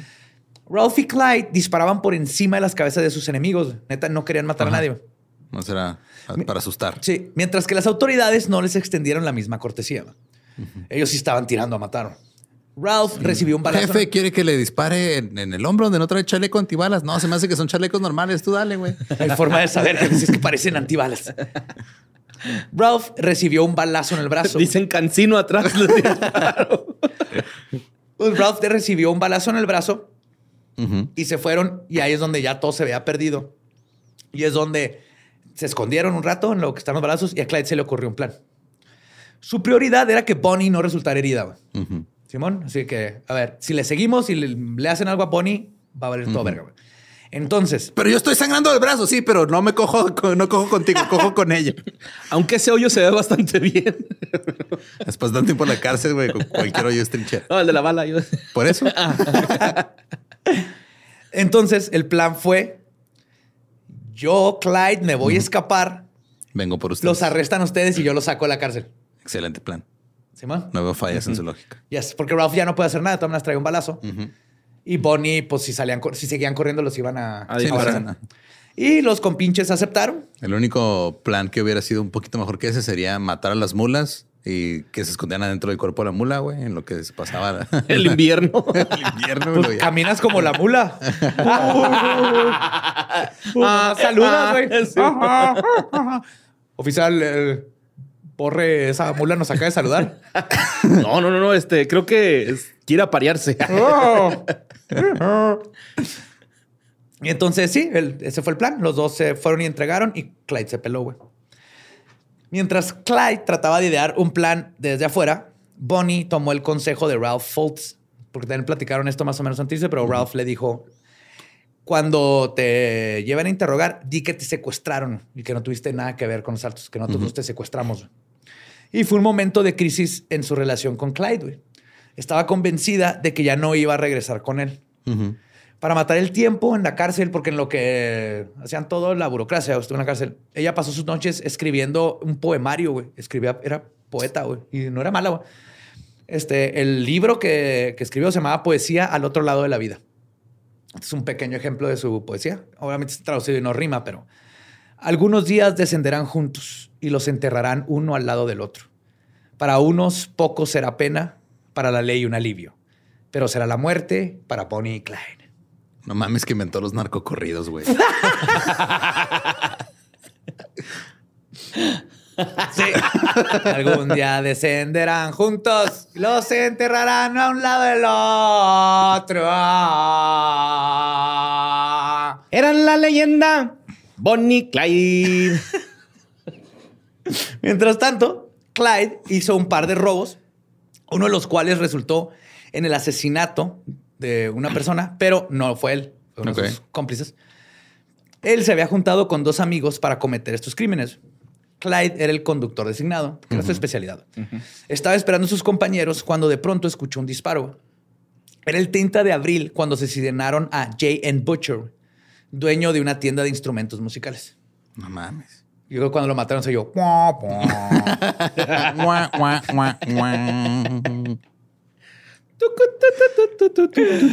Por supuesto, la esposa de la víctima reconoció a los asesinos, incluso a Clyde, quien no había jalado el gatillo, pero lo vio en el carro y obviamente era alguien que te acordabas. Cómplice.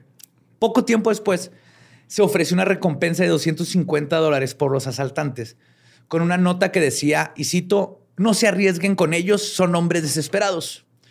Lo cual se traduce a, o es la forma legal de decir, se Vivo, buscan vivos muerto. o muertos. Ajá. Exactamente. Las cosas habían cambiado. A Clyde ya no lo buscaban por cometer simples robos. Ahora lo estaban buscando por un asesinato que no cometió, pero a nadie le importaba. Por otro lado, la tarea de sacar a su novia y a su amigo de la cárcel se resolvió sola. Ralph- ¿Salieron? Ralph Foltz tenía planeado escapar con un asesino serial, güey, que había conseguido unas sierras para cortar los barrotes y que a Ok. su compa les hizo. Estaban en la misma este, celda. Ese güey tiene suerte, ¿no? ¡Qué cabrón, güey! Qué, qué creepy, ¿no? Así de, es un asesino serial, pero Quiero seguir matando. ¿Me ayudas Tú a me cortar caes chido, si me escapo nos vamos los dos juntos. Ah, tú me, Me caes dijo mi compa, güey, tú me caes chido, jamás estaría nada. Y Bonnie recibió el indulto por parte del juez cuando el plan de Fultz dio resultado. Fue declarada inocente porque obviamente creyeron que una muchachita de unos 50 metros de altura, delgada, adorable, no había cometido un asalto, sino que había sido forzada. Ah, y nomás dijeron, ah, sí, te forzaron, te secuestraron, no te preocupes, bye. Sí se nota. Fultz no tuvo tanta suerte como Bonnie porque lo volvieron a arrestar al poco tiempo de que salió de la cárcel. Ok. Y Bonnie pudo haber marcado de nuevo ahí su línea, regresado con la mamá y decir, este fue el momento de tomado esta experiencia como una lección importante de vida. Se pudo haber alejado de esta vida para siempre con un récord limpio. Pero el amor que se tenían estos dos tórtolos terroríficos era demasiado fuerte y demasiado tóxico. También no habrá sido eh, lo que dices con los asesinos seriales de que ya de una vez que cruzan la línea, pues ya como que está cabrón o ya superaron Sí, esa. no, no en asesinato, pero Ajá, pero en la adrenalina de estar robando y todo este pedo, no habrá sido un pedo Exactamente, así de- porque aparte, o sea, sí tienes que ver todo este contexto de pobreza y Ajá. donde venían con estas ideas de yo puedo ser más. Ajá. Y si no me dejan del lado legal, Lo lo, voy a a, a lograr mi como manera. a mi manera. Yo lo, yo lo que necesito es dinero para poder hacer lo que yo quiero. O sea, Bonnie quería una casa chingona, irse a California, poder audicionar para ser actriz. Clyde quería un buen carro, traer ropa chingona y cuidar a Bonnie. Pero sí, cruzaron esa línea. Es de, güey, De sí se fantasía, ¿no? Y se hizo realidad. Se hizo realidad la fantasía, exacto. Wow. Es que yo nomás estoy esperando que agarre una metralleta a uno de los dos, güey, neta, güey. Pero entonces es aquí donde ya Bonnie y Clyde se vuelven a unir. La cosa es que ahora la pandilla del lago Dallas estaba conformada por Bonnie, Clyde, Raymond Hamilton y un tipo llamado Ross Dyer. Habían pasado tres Era- meses. ¿Qué? Era John Hamm, este, Isa González y Jamie Foxx. Y Nicolas Cage. Y Nicolas Cage. el mero mero. Yes. Este, había pasado tres meses del asesinato de J.N. Butcher y el caso se había enfriado. La noche anterior, el 5 de agosto, la pandilla había sacado 400 dólares de un robo, güey, por lo que decidieron salir a festejar. Claro. Eso era un chingo de lana en ese 400 tiempo. dólares. De los que estamos hablando de los 30. ¿no? 30. ajá. 1930. Clyde dejó a Bonnie en la casa de su mamá porque Bonnie le dijo, "Ay, quiero ir a visitar a mi mamá de sorpresa. ¿Te acuerdas que se había ido a trabajar a otra ciudad? Y él se fue con los demás de la pandilla. güey. Manejaron sin un destino en mente. güey. Clyde iba al volante cuando pasaron por el pueblo de Stringtown, Oklahoma. Ahí, al lado de la carretera, encontraron un baile con música en vivo y buen ambiente. Los jóvenes se pasaban el whisky y en épocas de prohibición, la neta, esto estaba bien vergas, güey, llegar y que hubiera un chingo de whisky ahí Ajá. en una peda. Y parecería algo arriesgado hacer esto cuando eres buscado vivo o muerto, o sea, meterte a una fiesta donde hay Chingo alcohol, de gente. chingo de gente, alcohol en la prohibición y todo. Pero la verdad es que para estos pueblitos ningún policía iba a perder el tiempo en este crimen cuando obviamente todo el mundo pisteaba. Todo el mundo pisteaba, ¿no? Hasta Hasta los mismos policías policías. ahí bien pedos. Nomás- Ah, ya sé, ¿no? Ajá. Te pareces un güey que está en un postre en mi comandancia. No, no, pero nomás es uno. Yo, ustedes son gemelos. Ay, la- Esa mula nos acaba de saludar. Otra vez. Pues decías a la party, no, no había riesgo en la party, pero aún así Clyde y sus buddies encontrarían problemas. Claro. Stringtown era un pueblo con una población diminuta y todavía O sea, ¿eran pocos o estaban muy pequeños? Hay que aclarar bien. había poquita gente. güey. Ok. Pitufilandia, ¿no? Y todavía ahorita es Stringtown, Oklahoma, sigue siendo así un pueblito. Todos se conocían, güey. Por lo que no pasó desapercibido el elegante Ford modelo V8 en el que llegaron Clyde, Raymond y Ross.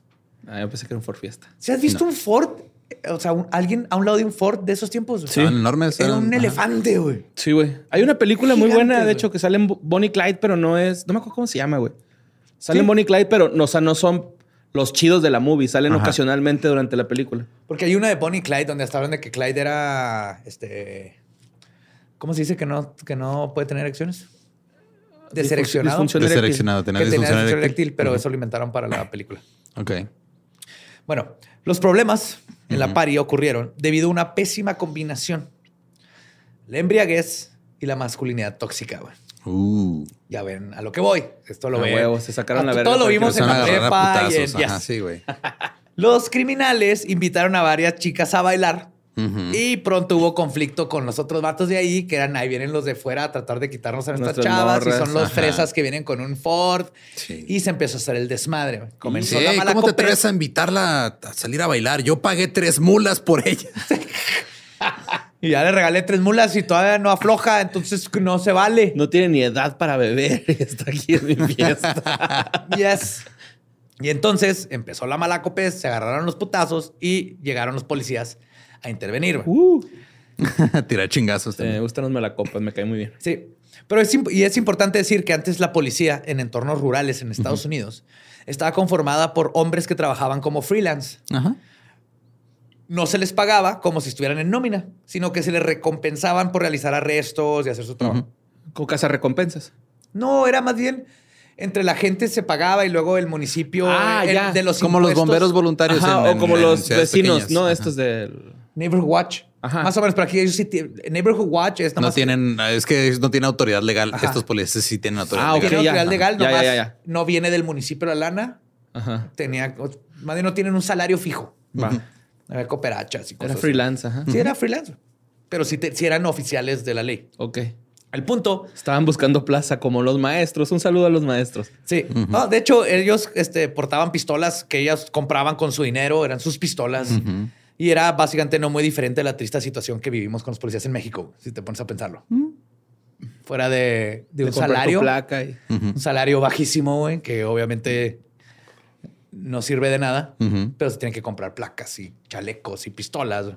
algo así. güey.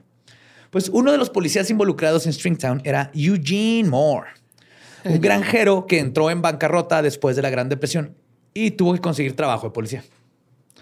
Al vivir en un pueblo de 900 habitantes, Que, o sea, que esa es la opción, güey, ¿no? Si chingado, valió madre mi negocio. Voy, te voy a tener que volverme policía. ajá, Básicamente es México, güey. Bueno, Este es Oklahoma, pero exactamente, ya viste los paralelos. sí, sí, se lo estoy En comparando. algún punto fue México, ¿no? Está, está bien padre cuando te das cuenta que, es igual todo, que nuestras diferencias no existen. Oklahoma. Oklahoma. Pero entonces, este Moore esperaba que su labor no fuera peligrosa. Dijo, "Ah, me hago policía, son 900 habitantes, todo está tranquilo y de repente gano mi lanita, güey. Y de hecho, lo que más hacía era justamente detener peleas de borrachos. Pero en esta pelea de borrachos están involucrados criminales que no iban a dejar que los arrestaran. Clyde aseguró más tarde que él no tuvo nada que ver, pues estaba esperando a sus compañeros en el Ford B8. Él ya estaba en el Ford. güey. Claro, aparte tiene morrita, güey. Sí, no. Eso es lo que a mí me gusta de, de Clyde, güey. Sí, que era así, güey. Bien de, güey, pues tengo que esperar a mi morra, güey. No hay pedo, diviértanse ustedes. Sí es baby este güey. De hecho, él era el conductor designado y no le gustaba pistear tanto para nada. Más que nada porque siempre estaba listo para traer, por si tenían que huir. Claro. Entonces era baby, güey. Siempre estaba listo. Uf, yo tengo que Le poder encantaba la partida de fresa, ¿no? Como a Pancho Villa. Sí, yo sé. No sé por qué mencionas ese Pues nomás. tipejo. No, ma, no te creas.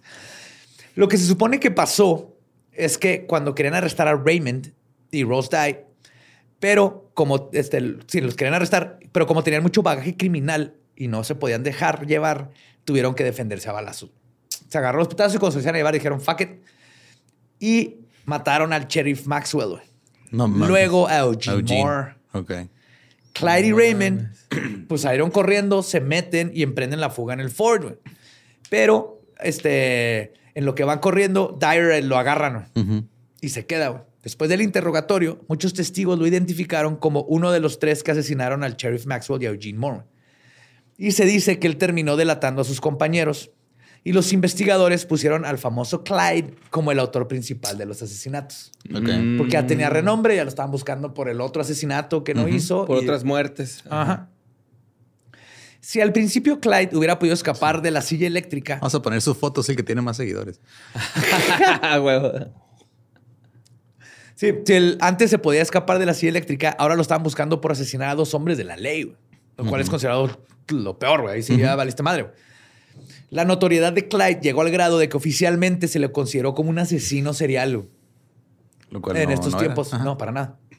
Aparte que no había asesinado más que al vato de la cárcel y fue en defensa propia. No, no, no, no es asesino en serie, pero acá era de ya está matando a todo mundo, estás loco. Sí, era para que al la diablo. gente se pusiera más al tiro con él, ¿no? Pero hubo una persona que lo apoyó por sobre todas las cosas, Bonnie, que creía que Clyde no tenía nada que ver con lo sucedido. O sea, obviamente él le creía lo que Clyde decía. Y ella fue la que propuso a dónde debían de escapar. Y este sería el punto de no retorno. y ella por fin se comprometería a fondo con la vida criminal. Fueron a casa de Millie Stamps en Carlsbad, New Mexico. ¿A quién chinga? Sí, aquí ahora en las cavernas. Ella era una tía lejana de Bonnie. Pero cuando la joven le dijo que la quería visitar junto con su esposo, ella le dijo, ok, está raro, pero claro, cáele. Güey". Así que Bonnie se presentó con su esposo, Clyde, quien dijo este, que se llamaba James White. Ok. Y luego le presentó a su amigo Jack Smith. Ok. También Juan, José. Juan José, Jesús. Juan José Jesús García Pérez Cuellar. Sí, sí, es mi esposo James White, es mi amigo Jack Smith. Y este, pero el escondite no les duró mucho tiempo. La verdad es que Millie no era una persona de confianza y eh, en el sentido de como criminal. Ajá. Y muy pronto comenzó a desconfiar de sus nuevos invitados James y Jack porque veía que hacían cosas sospechosas. Por ejemplo, un día llegaban con un chingo de dinero en efectivo y Ajá. armas. Eso que tiene de raro. O nada, normal. También se ponían a disparar afuera de la casa con pistolas de alto calibre, güey, para, Ajá. para practicar. No mames. Qué chido. Ajá. Pero aquí sí soy team tía Millie. Ujú. De hmm, hmm, estos jóvenes no están yendo al McDonald's a trabajar. Pues Millie Stamps denunció a Clyde y Raymond Hamilton. El detective Joe Jones había notado una serie de robo de autos y pensó que ellos podrían ser los culpables cuando le llega la noticia que le dijo, oye, aquí hay unos güeyes. Obviamente él no sabía que- con quién estaba metiéndose. Pero cuando llegaron a interrogarlos, el policía se puso a inspeccionar el Ford en el que habían llegado, que estaba allá afuera de la casa de la tía Millie. Obviamente tenía la sospecha, dijo, esta madre es robada. Clyde y Raymond decidieron que la estadía con la tía Millie había terminado. Entonces, en lo que le dijeron, ¿qué pasó, oficial? ¿Cómo está? Que no, pues que el carro es robado y todo eso. Sacaron una escopeta Y mocos. y lo secuestraron. Ah, no lo mataron. No, no, no. Nomás lo metieron al carro y dice, vámonos y te vamos a llevar con nosotros para que no le hables a los demás. Ok. Fueron para el estado, se regresaron al estado que mejor conocían, güey. Texas. Texas. Texas. Donde nadie los vería raros si están disparándole algo en el patio. Exactamente, güey. En poco tiempo hubo un chingo de personas buscándolos por el secuestro del Jones, güey, del policía. Días después, un par de camioneros encontraron un cuerpo decapitado a la mitad de la carretera. güey. No mames, ya nos fuimos muy al sur.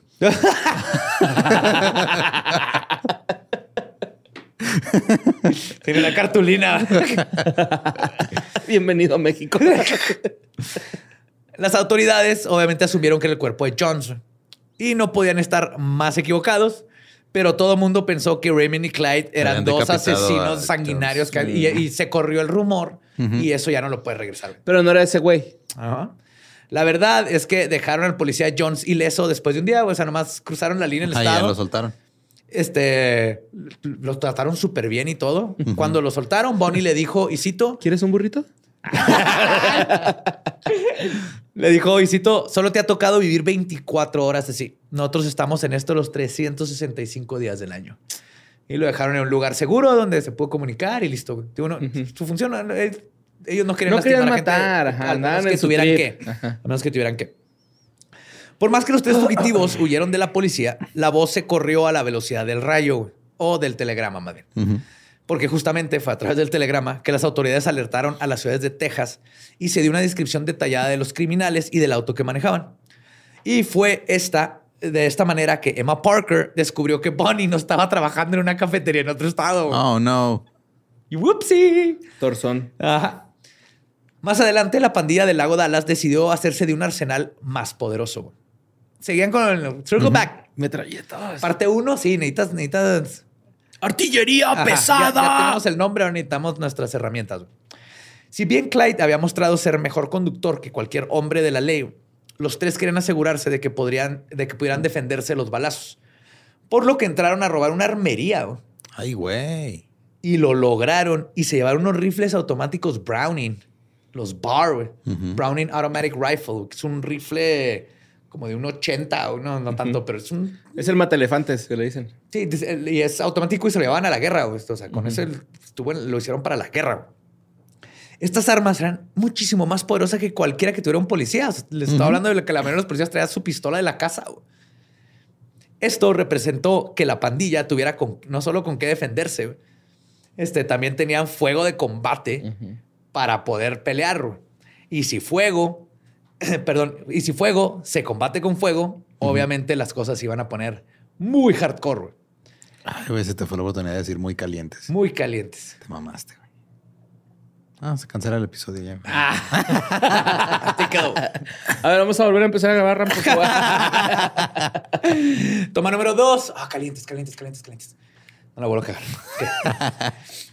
Desde ese momento, el mismísimo J. Edgar Hoover, güey, quien sería el primer director del FBI, güey, había puesto ya los ojos en estos criminales. Si ven, Joder, esa todo mundo- trae un vestido muy bonito, lo quiero. De hecho, estuve leyendo de su travestismo Ajá. y están las dos escuelas que obviamente a quién le crees. O sea, Ajá. le, gustaba, lo vean en fiestas vestido de mujer con peluca y todo eso, y le gustaba usar ropa interior de mujer. Pero luego sale de que todo lo inventó una actriz y escritora que el FBI la estuvo buscando, pero así que Simón, esto me lo está diciendo el FBI, que Ajá, quiere ajá. que tachen. ¿A quién le crees? Yo voy a creer que J. Edgar Hoover le gustaba Sí, pues, ¿qué draguearse bien chingón. No tiene nada de malo, nada más que eran Está el puro pedo. Ajá. Ujú. El punto es que este, ya lo está buscando el FBI. O sea, todavía no el FBI, pero J. Edgar Hoover ya les echó los ojos. Y se dan cuenta hasta ahorita, no habían hecho nada verdaderamente atroz a comparación de lo que estaba sucediendo. Estaba Al Capone, están todas estas gentes al mismo tiempo. Pero Bunny y Clyde estaban nomás por rumores, convirtiéndose en algo como el- un boogeyman de los Estados Unidos. Y cuidado con esta pandilla. güey. Y la cosa aquí es que justo lo, lo- lo que decía que el FBI no estaba, es antes no había una institución de policía federal. Y para salirte con la tuya, nomás te cruzabas de un estado al otro. Te esperabas unos meses a que se enfriara, todo el mundo se le olvidó lo que pasó y ya puedes regresar, güey. Pero Era como cuando cancelan a alguien ahora, ¿no? Tomás te cambias de red social unos meses. sí, te quedas callado un rato o callada y luego te invitan a, a un podcast. A huevo, te vas a hacer de- gira a Estados Unidos, ¿no? Sí, güey. O sea, Ajá. Sales de la cárcel y te invitan a... A, a hablar de cosas creativas y así. Simón. Y pues, Bonnie y Clyde ahora sí podían ser buscados por todo el país porque ya se estaba formando una forma federal de que pudieran cruzar los estados. Mientras tanto, Bonnie y Clyde dejaron a Raymond en el camino y decidieron tomarse una especie de vacaciones. No, Raymond, güey. No, Raymond chido, todo va a estar Ajá. bien. Nada más dijeron, ¿sabes qué? Está Ahí muy caliente el pedo. Tú te Sí. quedas aquí. ¿Sabes que Estamos bien calientes. Más Clyde y yo. Asparo. Ajá, güey. Una hora. No te creas. Tres años. Le dijeron, ¿sabes qué, Raymond? Como fuego se combate con fuego, las cosas están calientes, como nosotros. Tápate los ojos. Solo escucha. Nomás le pusieron la idea. ¿Sabes qué? Queremos que tú puedes, tú puedes florecer solo, güey. Puedes volar más alto sin nosotros. Estamos deteniendo. Es una pasión, tienes un ojo maravilloso. Y Bonnie y Clyde decidieron tomarse una especie de vacaciones. Como no querían llamar la atención durante un rato, aguantar, este, se fueron, eh, de- dejaron de robar bancos, pero hacían pequeños asaltos de repente porque la comida y la ropa no son gratis. Pero era lo más leve que se pudiera. güey. Bueno, si son gratis si llegas armado. Sí. Curiosamente no se roban, se roban dinero para volver a comprar. pero no- no Ajá, pero no hacía nada espectacular que llamara la atención. Ok. Además, la pareja se quedó, eh, se quedaba en casas de campesinos, quienes les daban dinero, güey, o sea, para hospedarlos. Y estas familias sabían, muchas de ellas, que los dos eran estos fugitivos, güey. Pero nadie confiaba en la policía güey, Ok. y tomaban el bando de Bonnie y Clyde, porque a final de cuentas eran amables, les pagaban, eran buenos inquilinos. Es que es eran el un pedo amor con ellos, persona, ¿no? Ajá, que fueron populares, güey. Era o sea. súper buena onda, güey. Todo el mundo dice eso. O sea, digo, lo de la gente que los secuestraba, los soltaba, así que, güey, qué buenos tipos estos vatos. Y la policía, todo estuvo súper chido. Íbamos en el carro y nomás nos dijeron así que no hay pedo, no les vamos a hacer nada, nomás para que la chotan. no. Súper chido. Cinco estrellas. Si alguien te, te- te- te va a secuestrar, que sean ellos y no la policía. Güey, como en la actualidad, vamos, qué pedo, güey. Ahí está el video de los güeyes estos gabachos de Jalisco, güey, que los, los, los atoró un comando armado, güey. El que el otro estás comentando que, Y que los dejan ir. Que, que los dejan ir, güey. "Eh, sí. Tranquilo, güey, no te espantes. Ah, te has perdido, gringo. Ajá. Ajá, una pareja. Aparte está bien chido porque es una pareja gay y, lo- y el comando no dice nada. ¿no? Exacto. Ni Y la se chota, güey, burlaron, puta, güey. Ni se burlaron ni nada. Al contrario, fue de, pato, tranquilo. Es más, ¿a dónde vas? Así les dicen cómo ir. Déjate pongo la ubicación. Está increíble. Eso fue increíble, exactamente. Que los, que te los trataron mejor. Güey, un chota sí te baja unos 200 varos, güey. Claro, por gringo, por ser gay, por este andar en lugares donde no debes. Hubieran encontrado mil cosas para tumbarles toda la lana. Y porque traen dólares, obviamente. Pero bueno, El laruco. este. Que esa fue la actitud que les decía de, ese- de buena onda de los dos tórtolos Tommy Gunners, güey. Lo que les ganó la fama de, de ser una especie de Robin Hood. güey. ¿Tommy Gunners les dijiste? Sí. Por su Tommy Gun, por Tommy la pistola. Que la pistola esa que tiene el círculo. Ajá, sí, man, sí, man. La clásica de mafioso. Con Rocky, güey, así. What? No. Les ganó la fama de ser una especie de Robin Hoods, que no eran exactamente, no es como que le robaban dinero a los pobres, pero sí daban esto, hacían cosas como estas, donde iban a casas y pa- compartían lo que habían robado, pero para pagar servicios. El punto. Eh, eh, el punto, de hecho, es que no se confundan. Aunque en realidad no buscaban matar personas, Bonnie y Clyde sí lo hicieron. Y en muchas ocasiones, cuando era necesario. Y ahora, con un nuevo armamento, pasado de vergas, y después de sus vacaciones, la pareja comenzaría su vida al margen de la ley. Pero sus asaltos, balazos, traiciones y aventuras que siguen, se las contaré en la segunda parte. Pinche badía y de mierda, güey. Te iba a decir al principio, pero mucha gente se quejó de que te avisé. Ajá. Pinche gente, ¿por qué se quejan, güey? Pinche vato, güey. Bonnie Clyde. Falta lo bueno, Borre. Faltan los matralletazos, los, los Fast and Furious. Bueno, está bien, lo Sí. voy a aceptar porque sí es cierto, güey. el Está helicóptero, güey. Para usted sea El sorpresa. escape para mí en no. helicóptero estuvo épico. Helicópteros en esa época. Eran manuales, pues se. Y no, Eran, eran de pedales, güey. Eran estándar. no, no volaban, pero se habían. O sea, le dabas vuelta y giraba así. Y no se levantaban del aire, pero sí ahí estaban. Damn, güey. Pinche Bonnie Clyde, güey. Me caen muy bien, cabrón. No te van a caer mal. Es, es, es- es de esos que dices, oh, sí hicieron cosas vinculadas, pero es difícil separarlo de lo, de lo chido que eran. güey. Es que no. ¿Acaso hay que separar al criminal de sus crímenes? Es que todos hemos pensado. No, no, güey. nomás es de esos que es complicado. güey. Que se- se- es muy fácil que se te olvide que eran, que Sí, mataron man. gente, güey. No sé, yo siento que a veces sí se vale. Bueno, pues síganos en todos lados como arroba la segunda parte, güey. bueno, va, va, va. Sí, sí, sí. Estoy opinando antes no he de hecho tiempo. nada, neta, no han Ajá, hecho por nada eso. malo, güey. Estoy Espérate. opinando antes de tiempo. Ajá. Pero si terminaron siendo tan famosos como lo son ahora es por algo, güey. O sea, alcanzaron su reputación eventualmente. Claro, como Sí. YouTube, ¿no? Así. No, el pedo con Bono es de que sí caen los huevos. Sí.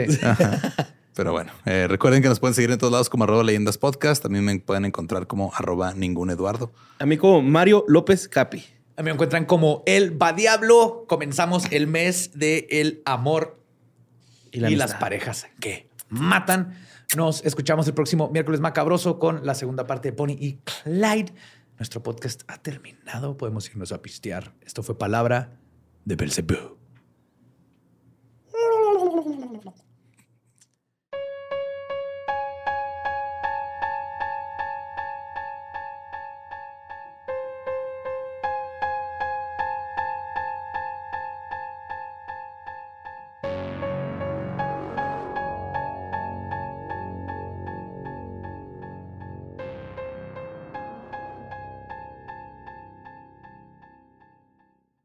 Y esa fue la primera parte de Bonnie and Clyde. Y espero que hayan disfrutado que Borre no sabía que eran dos partes, porque ya voy a dejar de hacer eso. Ya van en el intro, voy a hablar de, de que son dos o tres o las partes que vayan a Sí, hacer. si ustedes querían saga. ver sufrir poquito a Borre, ya lo vieron. Pero no los iba a dejar sin un último sufrimiento y carita de Borre. Motherfuckers.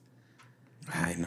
Estuvo bien, estuvo bien. Porque sí, güey, como que me emociona que todavía hay otro capítulo más. Porque, me- Es porque falta güey, el- es que es, es mucho amor ahí, güey. Sí, este es más que Es nada. mucho todas estas son amor. historias de amor. Creo que esta es la más bonita Sí. eh, de, de, lo, de los temas que voy a tocar en febrero. Este es el más, así como, host. tiene algo bueno de donde Ajá. decir, ah, bueno, mínimo se amaban. Ajá, mínimo de de lealtad, cabrón, ¿no? Lealtad y amor. Sí, los otros, ay, güey, agárrense para nosotros. Oh, Ah, qué my cosas. Pues este, lo que sí pueden hacer es agarrarse a comprar mercancía y tal vez llegue a tiempo para que la regalen en San Valentín. Ah, güey. Sí, o pueden decir, ah, ¿sabes qué? Este, no, es que se retrasó el envío y pues va a llegar un poquito tarde tu regalo, pero mira, mientras vamos a llenar ese vacío que, de- que te dejó los te van las pilas doble D, va. Yes. ¿Cómo, ¿Cómo te ríes de eso, Borre? Yo estaba siendo honesto, sincero. Yo auténtico. también, güey. Yo creí que estabas hablando de Hay Peggy. muchos, hay muchos juguetes que traen- no traen pilas Ah, sí. incluidas. No, pues, Ya lamentablemente. todos son recargables, güey. Lamentablemente no vendemos juguetes sexuales de leyendas legendarias. Aún, Aún. Pero. aún.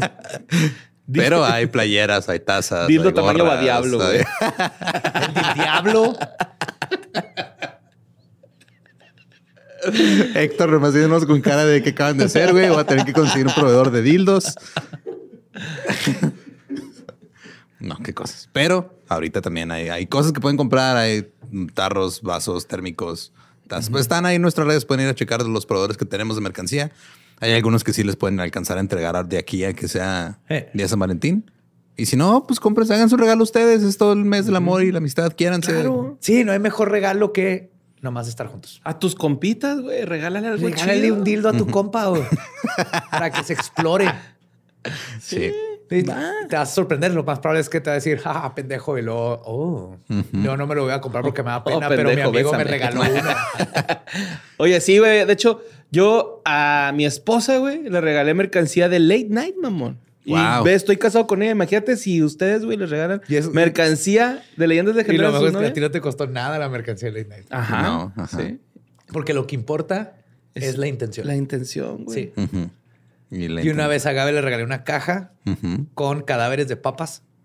O sea, las papas las corté así como que no tenían cara y estaban cortadas como si fuera el, el, el calabozo de tortura de un asesino en serie. Era serial potato killer y estaba bien vergas. Y aún así te dijo Bueno, que sí eso cuando creo le yo. propusiste Y matrimonio. aún así o sea. sigue conmigo. Ajá. Wow. Fue el primer regalo de San Valentín que le di. Mm. Una caja llena de Guau. papas que las mató un asesino en serial. de Ustedes pueden hacer algo y regalarles alguna playera bonita. Simón, hay un chingo bien vergas, güey, ahí en Ajá. En todos, pues, mira, distribuidores. tenemos varios proveedores ahí. Chequen la mercancía que vende cada uno de ellos.